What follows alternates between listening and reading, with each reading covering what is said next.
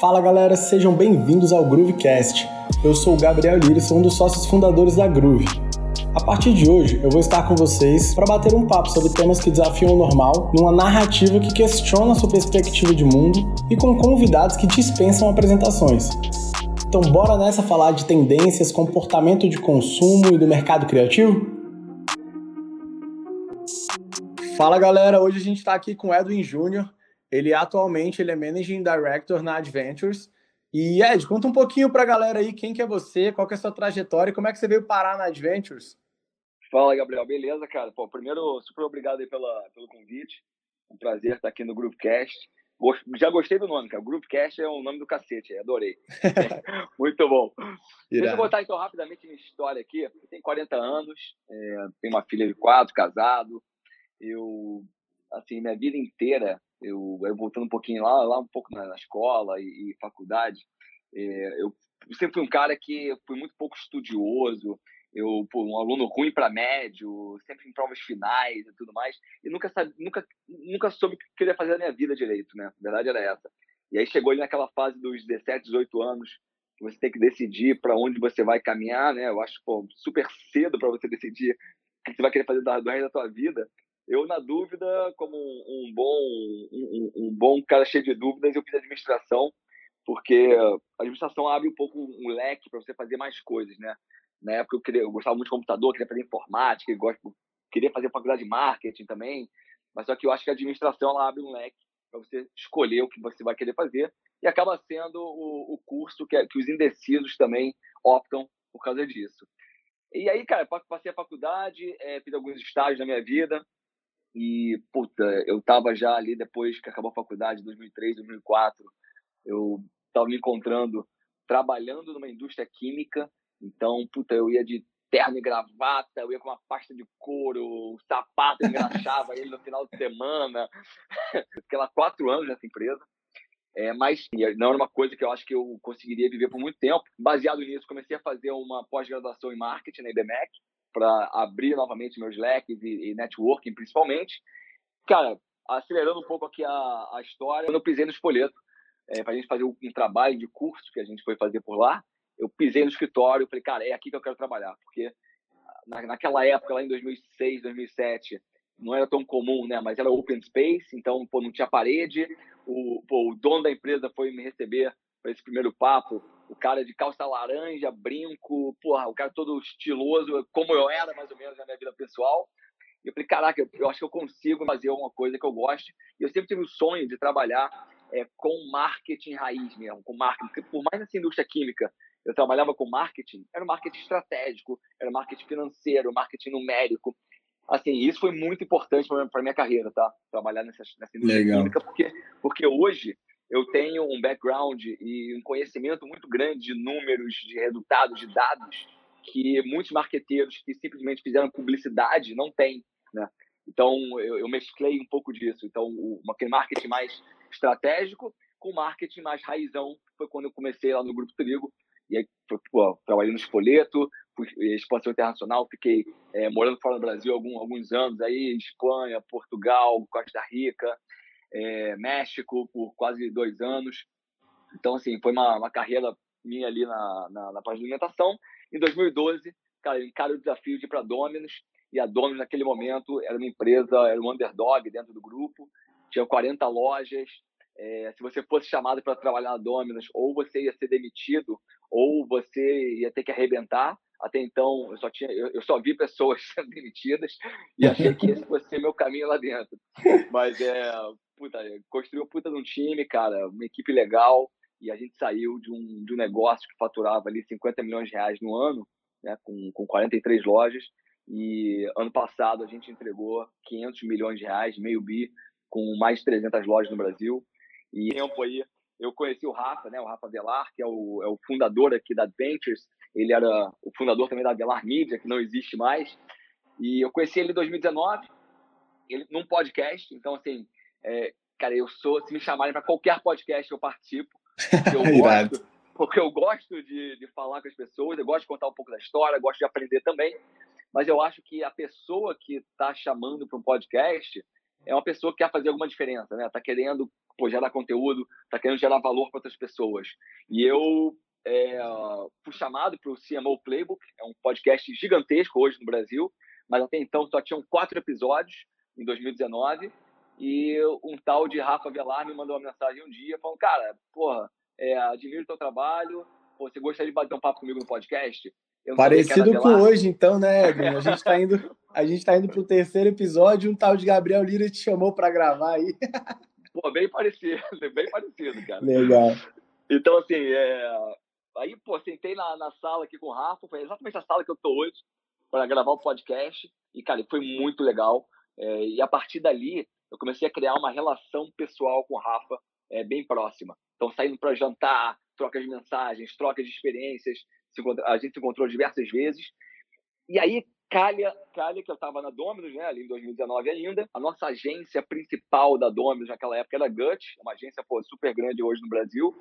E, e, cara, o Rafa é um cara que, se você segue ele nas redes sociais, é um cara que fala muito, né? Você vê que ele tem uma, uma opinião muito forte e tudo que ele fala faz sentido. E eu cheguei para ele um dia e falei, pô, Rafa, eu vou abrir, vou arrumar uma briga ferrada aqui com a galera da Gut, vou comprar uma briga aqui com a galera da Dominus, mas eu quero entender se isso que você fala é tudo blá blá blá ou você faz a diferença mesmo para alguma coisa. E dei para ele uma campanha. Cara, eu vou te dar uma campanha para Velar, para vocês tocarem, que é um lançamento de, uma, de um produto novo aqui na Dominus, uma pizza de pão de alho, e eu quero ver se vocês vão fazer a diferença mesmo. E, cara, eles fizeram uma puta de uma campanha, e depois de nove anos de Dominus, cara, foi uma das melhores campanhas que eu já fiz na Dominus em termos de resultados. Então, legal. Isso legal. Foi, foi legal que eu pude comprovar que o, que o Rafa que fala, que é falastrão e tudo mais, é o cara que também entrega resultado pro outro lado. E, pô, e a gente continuou nosso papo, continuou nossas conversas. Eu já estava já naquele momento pessoal e profissional é, não satisfeito ali na Dominus. E num papo aberto com o Rafa, falei, pô, Rafa, cara, tô pensando em sair da Dominus, é, mas eu não sei se eu tiro o ano sabático, se eu pô, vou continuo no food service, se eu vou empreender. E ele falou, porra, Edo, é, eu acho um crime você tirar o ano sabático e não querer bater um papo comigo aqui e a gente tentar fazer uma coisa junto. E aí, cara, é, a minha saída da Dominus foi tranquila, porque mais ou menos um mês ali para para entregar tudo, já tinha tomado a decisão. Saí no dia 21 de agosto da Dominus, numa sexta-feira, e na segunda-feira eu estava assinando contrato de sociedade aqui com o Rafa. Então, assim, eu tirei um final de semana sabático, foi isso que eu consegui tirar é, ao longo da minha jornada aí. E, e, e, assim, e assim foi a minha história com Adventures. Então, quando eu entrei, era Velar Media mesmo, ainda. Na primeira semana que eu fiquei aqui dentro, a gente fez um puta de um sprint é, já com a mentalidade de explodir a Velar, acabar com a Velar, porque o que, a gente estava tentando construir aqui, e que a gente está tentando construir aqui, é uma coisa muito além de, de um sobrenome, né, a Velar. E, e a Velar, naquele momento, ela estava navegando por vários universos. Tinha clientes pequenos e médios, tinha clientes gigantescos, é, tem a CRIA, né, que é um, é um nosso braço de educação, e a Velar Mídia não fazia muito sentido ter esse nome, e com a chegada do Ricardo, Ricardinho Dias, é, com outras pessoas também dentro de, da sociedade por aqui, a gente resolveu é, acabar com a Velar, explodir a Velar e a gente criar esse império que a gente está tentando criar aqui, chamado Adventure. e, da qual, e da qual a gente está bem inserido aí de dentro.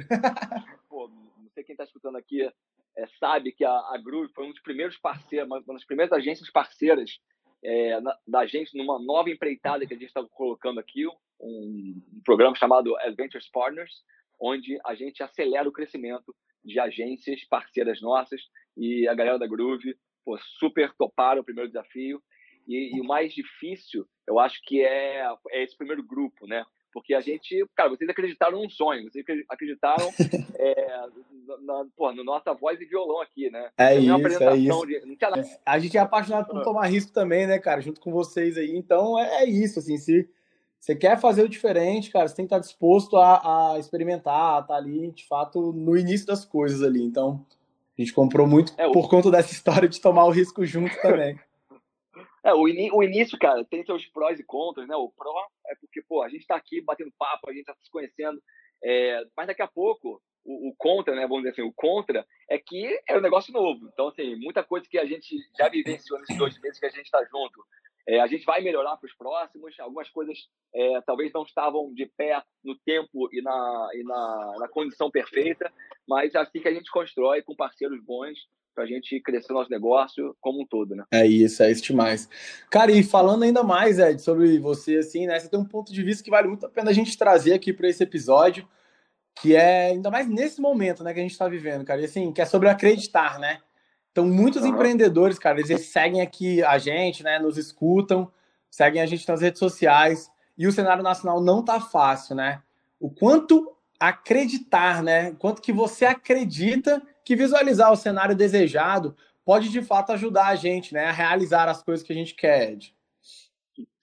Cara, tem uma passagem interessante, né? Assim, eu, quando, quando estava insatisfeito com alguma coisa no trabalho, eu estava lá em 2004, não, 2006, 2007, naquela indústria química lá insatisfeito, eu, eu acreditei muito e naquele momento eu me apoiei na, naquele livro, naquela pegada do segredo, né? Quem não conhece aqui pode entender um pouquinho. O segredo é, é, enfim, é, uma, é uma mentalidade aí que, que veio à tona aí há uns 10, 15 anos atrás, que se você acreditar e você se imaginar que você vai estar no lugar que você gostaria, e você botar todas as suas energias em relação a isso, é, o universo vai conspirar a seu favor e vai fazer acontecer.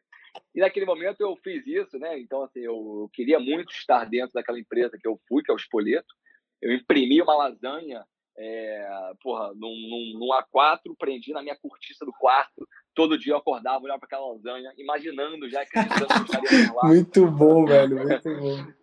E aí, e aí fui um pouco além. Eu peguei um contra-cheque, naquela época eu ganhava dois mil reais. É, eu apaguei o nome da empresa, passei liquid paper, depois escrevi espoleto e botei quatro mil reais. Tirei dois mil reais e botei quatro mil reais. E, cara, acaso por acaso, eu, eu fui é, pro espoleto ganhando quatro mil reais. Irado. É... E tem um pouquinho Mas, de assim, gestão olhando... visual também, né? De objetivos, assim, você ficar olhando todo dia para aquilo ali. É, mas assim, na, na, época, né, que eu conseguia, eu falei, ah, não, o segredo é foda. Porra, o segredo é do cacete. Mas no final do dia, cara, é, eu acho que se você não fizer por onde, o universo tá cagando para você. Porque, é isso. É, eu não, eu não poderia ficar sentado na cama olhando para uma lasanha meu dia inteiro. É, os objetivos então, na planilha, é... eles ficam lindos, né, Ed? É, então você tem que ir atrás. Então, qual foi o, o que, que eu fiz para ir atrás? Putz, eu, eu entreguei o meu melhor trabalho lá no curso pro Espoleto, eu fiz amizades, comecei com networking, é, então, assim, são coisas que quando você olha, eu, eu hoje olho para trás, eu vejo que pô, não foi uma lasanha na parede. Né? A lasanha na parede pode ter é, ajudado a empurrar um pouquinho o meu mindset, mas os, as minhas atitudes e, as, e, o meu pensamento foi isso que fez mudar. Então, recentemente, é, eu estava saindo da Dominus, por, é, eu estava super insatisfeito em algum momento ali, ali, dentro também, por mais de coisas legais que a gente estivesse fazendo. É, e aí o que me levou a estar aqui hoje não foi o, o, colocar a foto do Rafa na minha cortiça, entendeu? Foi é, porra, trabalhar meu networking, foi por criar conexão com as pessoas que eu acredito que fazem sentido. Então, é, o universo conspira a favor daqueles que buscam é, e acreditam que na sua capacidade. Então, acho que tem um pouco disso também. É, aqui na Groove a gente usa muito uma frase que é trabalhar com pessoas uhum. que acreditam no que a gente acredita. A gente acha que essa sinergia de pensamento, né, Ed, sempre vai ajudar você a somar forças, né? Senão os vetores eles ficam contrários e você fica, na verdade, debatendo ali, brigando com alguém, brigando com alguma empresa. Então, é muito bom você estar tá do lado, né, e junto de pessoas que realmente acreditam no que você acredita. E eu acho que foi um pouquinho disso que você fez, né, quando você saiu da Dominus e foi para Adventures. Mas aí, falando ainda um pouquinho de Dominus, Ed, cara, a gente faz muitos projetos de branding aqui na Groove, né? e você encabeçou uma mudança na Dominus que foi 100% olhando para a construção de marca, né? E, e, cara, qual foi o maior desafio que você enfrentou durante essa mudança? Assim, isso ficou na minha cabeça quando eu vi você falando de Dominus. E eu queria entender assim, o maior desafio, se você pudesse elencar, qual que foi? Cara, o maior desafio da Dominus, quando eu entrei na Dominus, né, como eu falei ainda há pouquinho, ela era o underdog, era o patinho feio do Grupo Trigo. E eu acho que a coisa mais difícil foi chegar 100 lojas. Porque quando você, você passar de 100 lojas para 200, 200 para 300, 300 para 500, é, é mais fácil. Você tirar o negócio do chão, negócio falido, estava falido o negócio da Dominus, tá? É, com, pô, dando negativo, e, mas era negativo ruim, não era negativo de estamos investindo, negativo, cara, tá uma merda. cara, você, você tirar é, um negócio que tá muito ruim é, e, e gerar valor suficiente que você é, vai começar a fazer com que outras pessoas acreditem no teu negócio, eu acho que isso é o mais difícil. E isso a gente fez porque naquela época a gente não crescia com lojas próprias, né? O grupo não investia em construção de lojas próprias e todo o crescimento era feito em franquias. E quando eu falo de franquias, cara, são parceiros. Você a Groove é parceiro nosso. Então você acreditou que investindo teu tempo, investindo a tua grana é, nesse negócio, pô, você vai conseguir pô, ter êxito e acelerar o, o teu negócio pessoal, é, particular aí. Então, o que a gente tentou fazer lá naquela época foi isso. Porém, a gente tinha um grande desafio porque a gente tinha, a gente não tinha um case na mão, né? A gente tinha, cara, um negócio que estava caindo os pedaços na mão. Então, eu acho que modelar isso tudo, é, porra, provar, tra trazer os parceiros certos para acreditar nesse sonho e, e construir essa marca até 100 lojas, eu acho que foi a parte mais difícil do negócio. Então, assim, tem algumas coisas que a gente vai pode navegar por aqui, que o mindset também é, do time que estava liderando é, teve que mudar, né? E eu, pô, e, e, o meu também teve que mudar. Então são basicamente três coisas que eu acho que, que a gente tem que mudar. E aí qualquer negócio, né? Quando a gente fala de marketing hoje em dia, assim, você tem que sair do marketing tradicional, você tem que achar a equação de valor do seu negócio e você precisa fazer as perguntas certas para o público certo.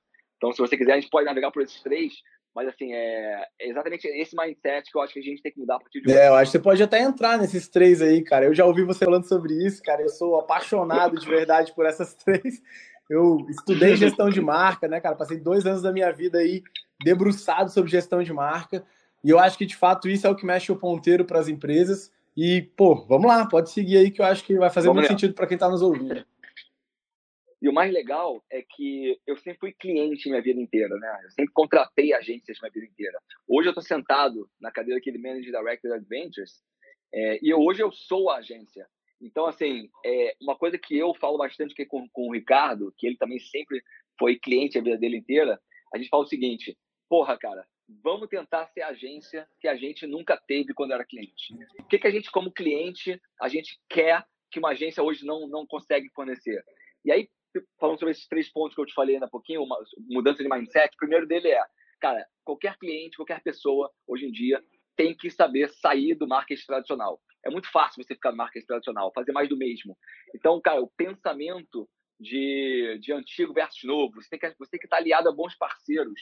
É, não tem problema nenhum como cliente, na, na época da Dominus, em ter várias agências parceiras e não só uma única. Eu, eu, eu tive que mudar meu mindset disso. Para mim, só uma agência iria mudar o rumo de construção da marca da Dominus. Mas não, cara, várias agências em conjunto, vários parceiros em conjunto. Eu tentei fazer isso com a Velar, com a Gut, com a Soco, que são agências da Dominus até hoje. É, pô, tudo isso vão trazer ideias inovadoras, vão caminhar por caminhos que eu acho que, que é legal. E uma das coisas, cara, que eu sempre fiz, e aí, porra, é, na minha vida inteira, é dar autonomia para o time. E, e liderar um time de marketing ele, ele, é, ele é difícil porque, porque todo mundo conhece de marketing. Qualquer pessoa conhece de marketing. Se eu te mostrar uma garrafa aqui de, de água, você vai falar, porra, gostei ou não gostei dessa embalagem. Qualquer pessoa tem o gosto ou não gosto. E quando você faz marketing, você lidera uma marca é, em cima de marketing, você tem, cara, franqueados, você tem é, clientes que falam, porra, gostei ou não gostei dessa pizza, gostei ou não gostei dessa, dessa propaganda, desse anúncio. Então, você tem que saber é, tirar um pouco esses pesos das costas, né? E entender que todos os dias, cara, vão vir ideias brilhantes, mas vão vir ideias talvez não brilhantes. Então, é, e aí falando sobre um livro aqui do, não sei se você já leu o livro Originais do Adam Grant, quem não leu, porra, pode ler. E tirando um, uma parte desse livro, ele fala exatamente isso. Ele fala o seguinte: quanto mais é, você produz, maior é a chance de você fazer algo incrível. E aí você vê compositores famosos, tipo Beethoven, esses caras todos aí das antigas, esses caras fizeram muita merda a vida dele inteira. Mas se você pegar o repertório deles, tem coisa ruim. Então, se você pegar o repertório da Dominus, cara, ele fez muita merda também, mas tem muita coisa legal. É, pô, lancei produtos pô, de drúxulos aí, aí há um tempo atrás. Mas, assim, por fazer muita coisa é, ao mesmo, é, muita coisa rápido, você acaba fazendo coisas incríveis. E aí é, tem aquele filme do, do, do Jim Carrey chamado Sim Senhor. Eu adoro esse filme, porque eu, eu era esse cara. Eu, eu era o cara que dizia sim para tudo. Para eu falar não para uma ideia, puta, cara, eu acho que eu falei pouquíssimos não na minha vida para algumas ideias.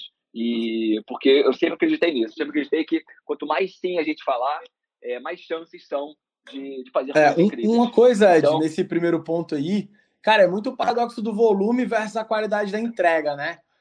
Então, uhum. realmente, uhum. você acredita que o cara produzindo mais, ele vai conseguir lá no final chegar na sua mastermind, chegar na sua obra-prima lá, vamos dizer assim, né? No masterpiece ali que ele já criou. Ele Exato. só vai conseguir chegar a isso com volume, você acredita? É, e aí uma coisa que a gente fala aqui nas ventas é, cara, nasceu perfeito, nasceu tarde. Porque se você esperar a perfeição chegar, não vai ter alguém fazendo. Quando você chegar na perfeição, aquilo já não vai estar tão em tendência. Agora é importante, né? Não é, não é deixar de lado a qualidade. É muita velocidade, é pouca qualidade no início, né? Porque a velocidade não permite talvez a qualidade necessária, mas é feedback do mercado e do mundo a toda hora para você corrigir rápido essa essa jornada toda aí. Então, Faz rápido, disso. testa rápido, muda rápido. muda rápido. É, exatamente isso. É, a velocidade é um negócio, mas agora, você não pode confundir é, velocidade com bateção de cabeça, entendeu? Se você tem uma estratégia onde você quer chegar daqui a uns 5, 10, 15, 20 anos, você tem que ter calma na estratégia e velocidade nas, nas ações é, do dia a dia. Isso é uma coisa que, que a gente defende bastante aqui dentro também. E, cara, para finalizar esse primeiro ponto, que é sair do marketing tradicional, que sair do marketing tradicional é você pensar diferente em todos esses pontos, e não é fácil, é, cara, entender que a concorrência hoje em dia ela é pela atenção. Então, puta, hoje o que mais acontece é você ver um vídeo no YouTube, sei lá, sobre. Você vai pesquisar sobre marketing e você é impactado com, com um comercial lá da, da Avon cara, assim, eu não quero ver a Avon, quero ver um, sei lá, uma palestra de não sei quem aqui. E aí você acaba interrompendo a pessoa, né? Sim. E não entretendo. Não fazer aquele marketing de interrupção, né? E, cara, eu acho que eu já até ouvi, não sei se foi o Rafa falar, eu escuto tanta coisa, acho que eu até nem sei quem fala isso.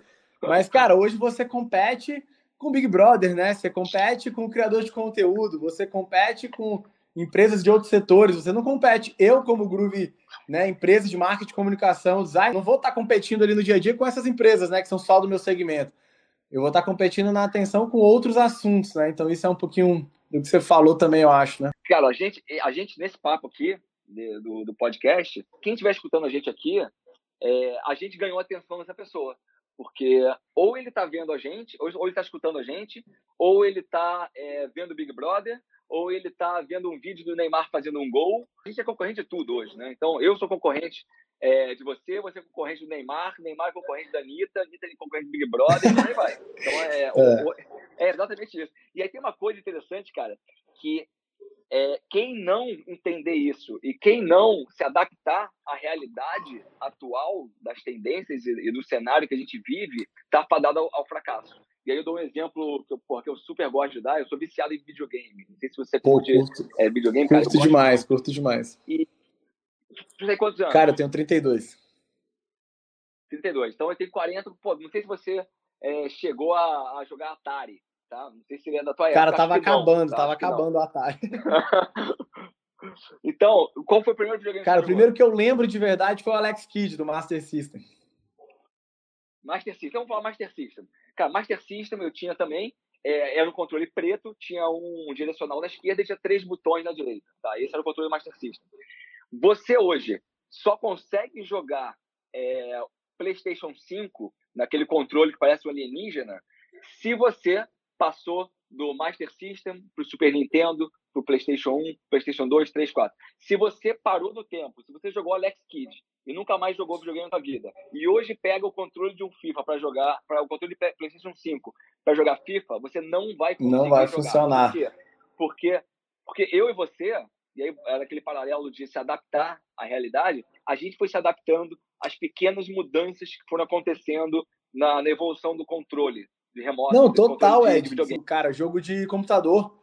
Você pegar o cara que lá atrás, uhum. como eu, por exemplo, jogava Counter-Strike, e pegar para botar para jogar hoje Free Fire, cara, a velocidade do negócio, você não vai conseguir, cara. Os molequinhos de 12 anos vão te dar pau, velho. Exatamente. Eu, tentei, eu, já tentei jogar, cara, eu não, é assim, eu não, não sou rápido o suficiente para jogar Free Fire, essas coisas. É, pois é.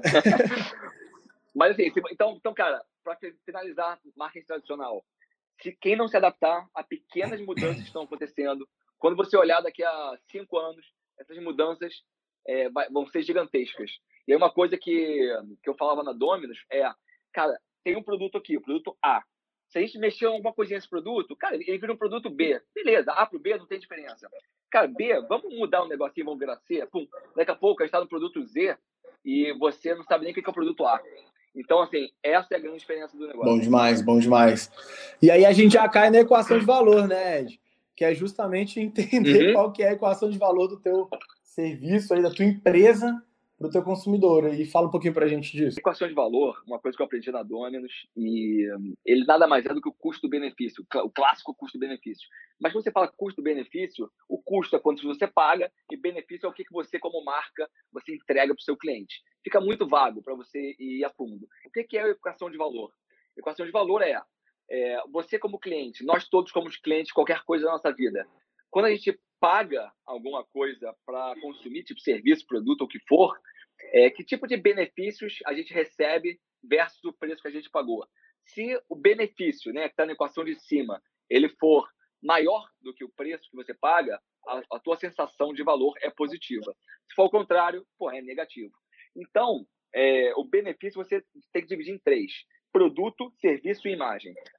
O que que você, dentro da sua empresa ou negócio, e aí, assim, para qualquer tipo de negócio do mundo, não existe negócio do mundo que você não consiga fazer esse, essa equação de valor.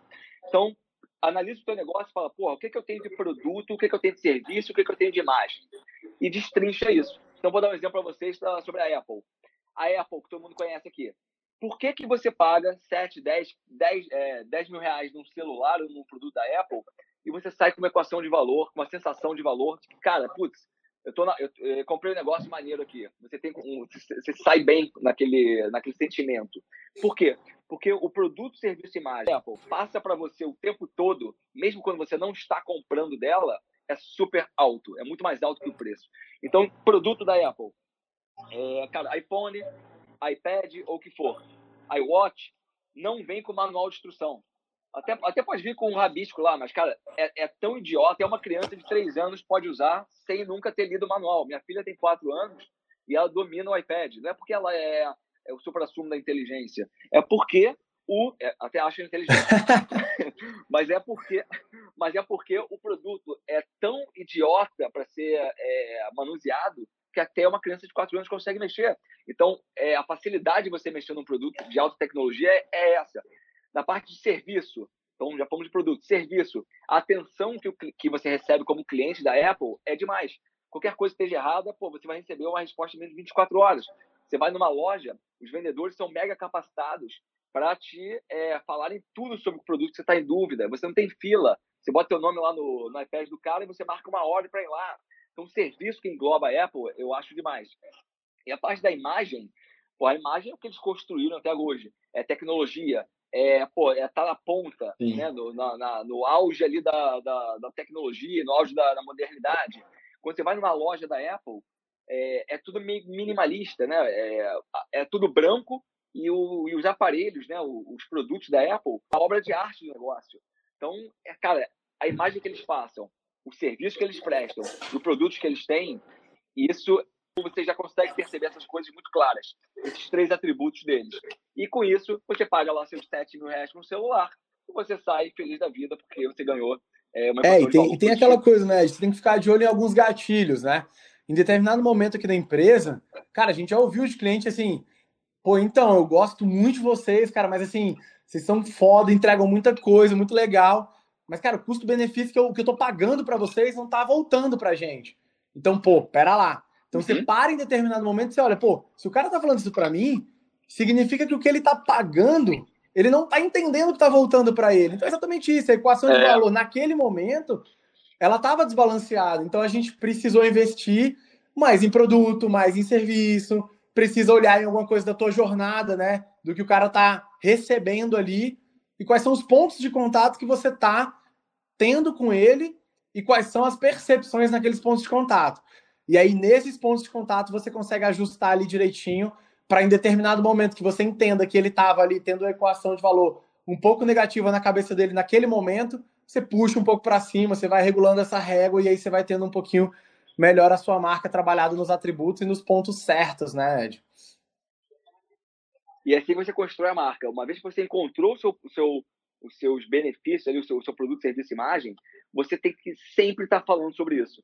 E nas comunicações vocês têm com seus clientes, é, porque o cliente, com o tempo, vai, vai, vai perceber que esses benefícios são atributos da sua marca. Uma vez que são atributos da sua marca, aí você aí não, não vai falar, não tá caro ou barato. Não é tá caro ou barato, é putz, eles estão entregando realmente isso que estão é, batendo na tecla é. há alguns anos. Então, pô, esse, esse preço vale de... isso tudo, né? Quando o preço está... Quando, quando você, como, como, como marca, um cliente fala que está caro, não é porque está caro, é você que não está sabendo entregar o valor suficiente para se tornar um preço. É exatamente justo. isso, cara. Assim, descendo um pouquinho isso mais pro, pro detalhe mais tangível, né? Cara, assim, você falar, por exemplo, que a sua marca é disruptiva, que a sua marca é inovadora, cara, o teu cliente, o teu prospect, ele, ele nunca vai conseguir perceber que a tua marca é inovadora se ele não entrar no teu site, ele foi inovador, se o teu cartão de visita não foi inovador, uhum. se, se, o teu podcast não foi inovador, se os pontos né, ali é, que você impacta ele não forem inovadores. Então você precisa deixar isso tangível através dos pontos de contato que a tua marca tem com esse teu consumidor. Se não, esquece, velho. Senão você não vai conseguir. Tem um, uma coisa aqui que eu queria te perguntar. Você acha que no Brasil hoje tem alguma marca jogando o Infinite Game? E também explica um pouquinho para a galera o que é esse jogo infinito, né? Que a Apple hoje está jogando. Cara, é...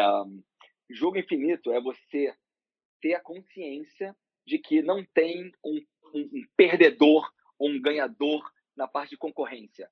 Então, assim, quando você você tem que, você tem que ver o seu, o seu concorrente né, como um cara que te desafia o tempo todo, né? Assim, no Brasil, eu acho que, que tem poucas empresas jogando esse jogo, porque quando você quando você fala que é você contra outra marca, cara, não, não faz sentido isso. Eu dou um exemplo sobre Domino's.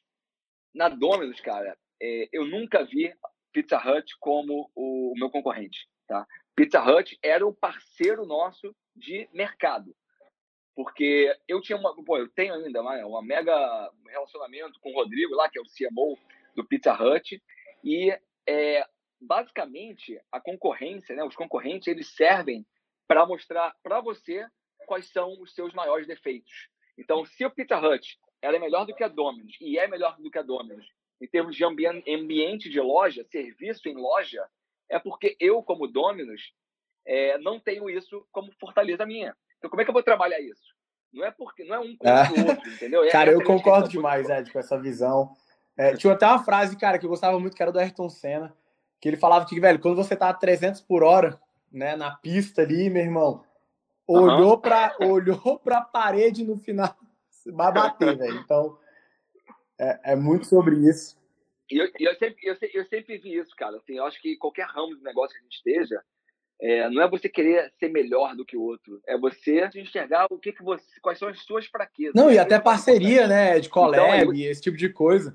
Inclusive, cara, assim, total. você acredita que collab de fato tem poder de construir valor demais para o cliente, né? Eu já vi você falando de, demais sobre isso. Eu queria Sim. que você explicasse um pouquinho como que a collab tem esse poder, né, de construir valor e se isso serve para qualquer mercado. Cara, qualquer mercado, é, hoje em dia a collab também está em alta mas eu acho que também está meio banalizado, porque muita gente faz collab por fazer collab.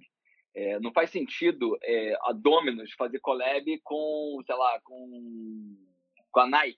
Cara, assim, cara, o que, que tem a ver, né? Assim, até, até pode, se a gente ficar debruçando aqui, até vai achar uma coisa para ter a ver. Mas você tem que achar os parceiros certos para você fazer collab. Não adianta fazer collab com empresas que ou indivíduos, né, que você é, não, não se identifica, não tem a mesma cultura, não tem o mesmo pensamento, não tem o mesmo mindset. Isso tudo que a gente está falando aqui, é, cara, se, outro, se alguém do outro lado não acreditar nisso que a gente está falando aqui, cara, é um direito deles, é uma maneira de pensar, mas não interessa a gente querer fazer collab com esses caras, porque vai vai estar tá fazendo por fazer, vai estar tá fazendo talvez pela por dinheiro, que não é o que não é o, o objetivo, o, né? o, meio principal, né? o objetivo principal. Objetivo, olha, claro não, não vamos ser é, hipócritas e falar que dinheiro não é importante, é mega importante, mas eu acho que há maneiras e maneiras para você ser reconhecido e criar uma marca mais perene ao longo dos anos. Então, vocês, por exemplo, da Groove, é, entraram nessa parceria nossa aqui, nesse nosso collab aqui que a gente está fazendo, né? É, vocês estão entrando, cara, talvez pelo mindset que é muito similar, né? É, e eu, eu te falo, Gabriel, porra, a gente negou algumas agências nesse, na, naquele momento para entrar por não ter esse mindset, mas tá tudo certo também, não tem problema. Mas eu acho que quando a gente faz uma parceria é, dessa, eu acho que, cara, sem, sem sombra de dúvida, as mentes têm que estar, tá, obviamente, não iguais, mas tem que estar na mesma linha de, de, de pensamento. Não, é total, velho, é total. É total sobre como pensar. Eu falei ali no início, é sobre acreditar no que vocês acreditam, velho. A gente. Eu, 100% do meu tempo é focado e pensando assim e conversando com pessoas, né? Sejam do meu time, porque quando a gente contrata, a gente contrata olhando para a cultura, olhando para como o cara pensa, depois a gente treina ali, né? E, cara, sejam uhum. com as parcerias, seja se o cara pede, cara, eu queria bater um papo contigo para te apresentar um produto, se a empresa do cara não fizer sentido, porque a gente acredita, também não faz sentido conversar com o cara. Então é, é uhum. muito isso, né? Porque aí é aquela história da atenção que você estava falando, então você tem que dar atenção 100% do tempo para o que de fato faz sentido aí para para tua empresa, né? E aí, Ed, para fechar com chave de ouro aqui, quero que você fale para mim um pouquinho sobre o que são ideias Peerable, né? E como é que você acha que essas ideias, uhum. elas de fato têm poder de mudar o jogo e mudar o resultado das campanhas aí, é, ditas criativas, né? Cara, é, ideia Peerable, né? Peerable é Public Relationship, né? Então, é como assessoria de imprensa, são, são coisas que vão gerar é, earn media, né? Você vai ganhar mídia em cima daquilo sem botar dinheiro. Então, cara, é, basicamente, aí qualquer negócio mesmo, vou dar, alguns, vou dar dois exemplos aqui. Vou dar um exemplo primeiro da Dominus, que é, por mais que as pessoas acham, a gente não, a Dominus não tem muito dinheiro para fazer marketing, tá? Não tem muito dinheiro porque ela vive de percentual de venda do, do faturamento das lojas e é um percentual menor do que do mercado hoje em dia. Então até aumentando ainda pouco, mas cara, não tem muita grana para fazer. Então qualquer ação que a gente fazia, ela tinha que ser PRable. PRable é gerar buzz. Então, qualquer ideia que a gente levava para nossa agência, a primeira pergunta era, cara, qual é a capacidade dessa ideia é, ser expandida e ganhar mídia é, espontânea? Cara, se não tivesse um viés de gerar mídia espontânea, a gente não, não ia com a ideia. Porque senão a gente teria que botar muito dinheiro, investir muito dinheiro em mídia para aquela ideia começar a ser disseminada. Então, qualquer, qualquer ideia que a gente levava, ela tinha que expandir para esse meio e saber onde a gente podia navegar, né? Todos os meios aí de online e, e, e porra, de, de comunicação possíveis. É, na, mas na Domus, você fala da Domus, ah, cara, Domus é uma marca grande, é mais fácil a, os meios falarem disso e tudo mais. Pô, é, beleza, eu, eu considero que hoje em dia é mais fácil. Mas, dois meses atrás, uma pet shop, acho que foi do Rio Grande do Sul, ele fez basicamente uma ideia é, tinha, sei lá, 5 mil seguidores na página deles no, no, Instagram. Eles fizeram uma ideia que foi o seguinte: fizeram um, story, um post, com um cachorrinho, falando o seguinte: pô, a cada curtida desse cachorrinho aqui, você é, vai doar um quilo de você doa, né? É, a gente vai doar um quilo de alimento para a instituição que cuida de animais. Cara, essa matéria foi parou no Fantástico, tá? O Fantástico fez uma matéria com esse pet shop falando disso. Então, não importa qual é o seu negócio, se a ideia não for é, viralizável, né, não for PRable, é, dificilmente vai dar certo. Pode até dar certo, mas você vai gastar um dinheiro ferrado para fazer ela chegar no. É, essa equação aí, ela é muito relevante. Quem não está de olho nela, velho, de fato tem que olhar, porque, cara, assim, quando você de fato emociona né, as pessoas, quando você de fato gera algum tipo de, de emoção ali mesmo na pessoa, né? Felicidade, tristeza, raiva, uhum. alegria. A pessoa de fato ela vai ser impulsionada, né, a clicar ali para dar um like, ela vai comentar alguma coisa e esse comentário aí multiplicado por milhares de pessoas, isso aí que vai disseminar a tua ideia por um custo muito mais baixo, né? Principalmente aí no digital, nas redes sociais, caindo depois chamando a atenção aí dos veículos tradicionais, né? E de fato isso aí vai chegar onde você precisa que ela chegue.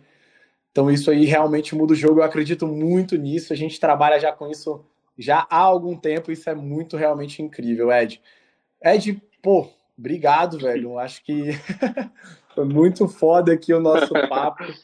A gente passou por tudo assim que poderia passar. Tiramos aí o supra-sumo também para não fazer um episódio gigantesco que a gente poderia ficar a tarde toda aqui falando sobre isso, que eu acho que seria também do teu interesse aí, do meu também. Eu gosto bastante de falar sobre isso. Mas, cara, foi muito foda. Obrigado mesmo. Eu acho que para quem está nos ouvindo aí, espero que a gente proporcione realmente conteúdo rico e valioso para a galera. E se a galera quiser te acompanhar, Ed, onde que a galera busca aí mais informação sobre você, sobre a Adventures? É, LinkedIn. Comecei a aprender a usar o LinkedIn, cara, tem mais ou menos um ano e meio, dois anos. Comecei a criar, é, fazer artigos. É, hoje, pô, tô bem, tô bem por dentro da ferramenta, gosto muito. E eu aprendi que, que antes, para mim, né, quando eu, quando eu era executivo de empresa, para mim, LinkedIn, ah, só tem LinkedIn quem está procurando emprego. Na verdade, é, é, não tem nada a ver disso, não tem nada disso. LinkedIn é a geração de conteúdo, LinkedIn é você estar tá ligado com pessoas boas do mercado. Então, eu estou muito dentro lá do LinkedIn. E Instagram, cara, se você entrar no meu Instagram, arroba edwin.nsjr, navio sapo jr, é, cara, é um, é um Instagram que é totalmente aleatório. Eu falo de marketing, eu falo de mágica, eu falo de música, é, eu boto minha vida lá para todo mundo. E é um pouco como, como, eu vivo. Cara, Gabriel, primeiro, pô, obrigadão pelo convite. Um maior prazer estar aqui contigo. Galera da Groove, pô, super, super receptiva. Gosto muito de vocês. E obrigado, cara, por ter comprado esse sonho nosso aqui também, dessa empresa que a gente está construindo. E vocês, sem sombra de dúvida, já estão aqui no, nos históricos das, das Adventures como os primeiros parceiros nossos, primeiros partners nossos. Bom demais. E galera, sigam o Ed mesmo nas redes, as redes dele são muito boas. Ele posta meme, posta mágica. As mágicas ele realmente são boas. Eu sou eu sou fã de mágica aí também. Uma vez desafiei ele aí numa call nossa. E, porra, achei que eu sabia da mágica, mas ele veio com uma mágica diferente do que eu imaginava. Então, realmente, quem gosta de assuntos aleatórios aí também, pode seguir o cara que ele é incrível aí nas redes. Galera, eu queria agradecer muito o play de vocês hoje. Espero que a gente possa ter realmente proporcionado um conteúdo foda para vocês. E se isso aconteceu, por favor, lembre de dar 5 estrelas na sua plataforma de streaming preferida e marca a gente nas redes sociais. É groove.com.br. Isso vai ajudar muito a gente. Obrigado e até o próximo episódio.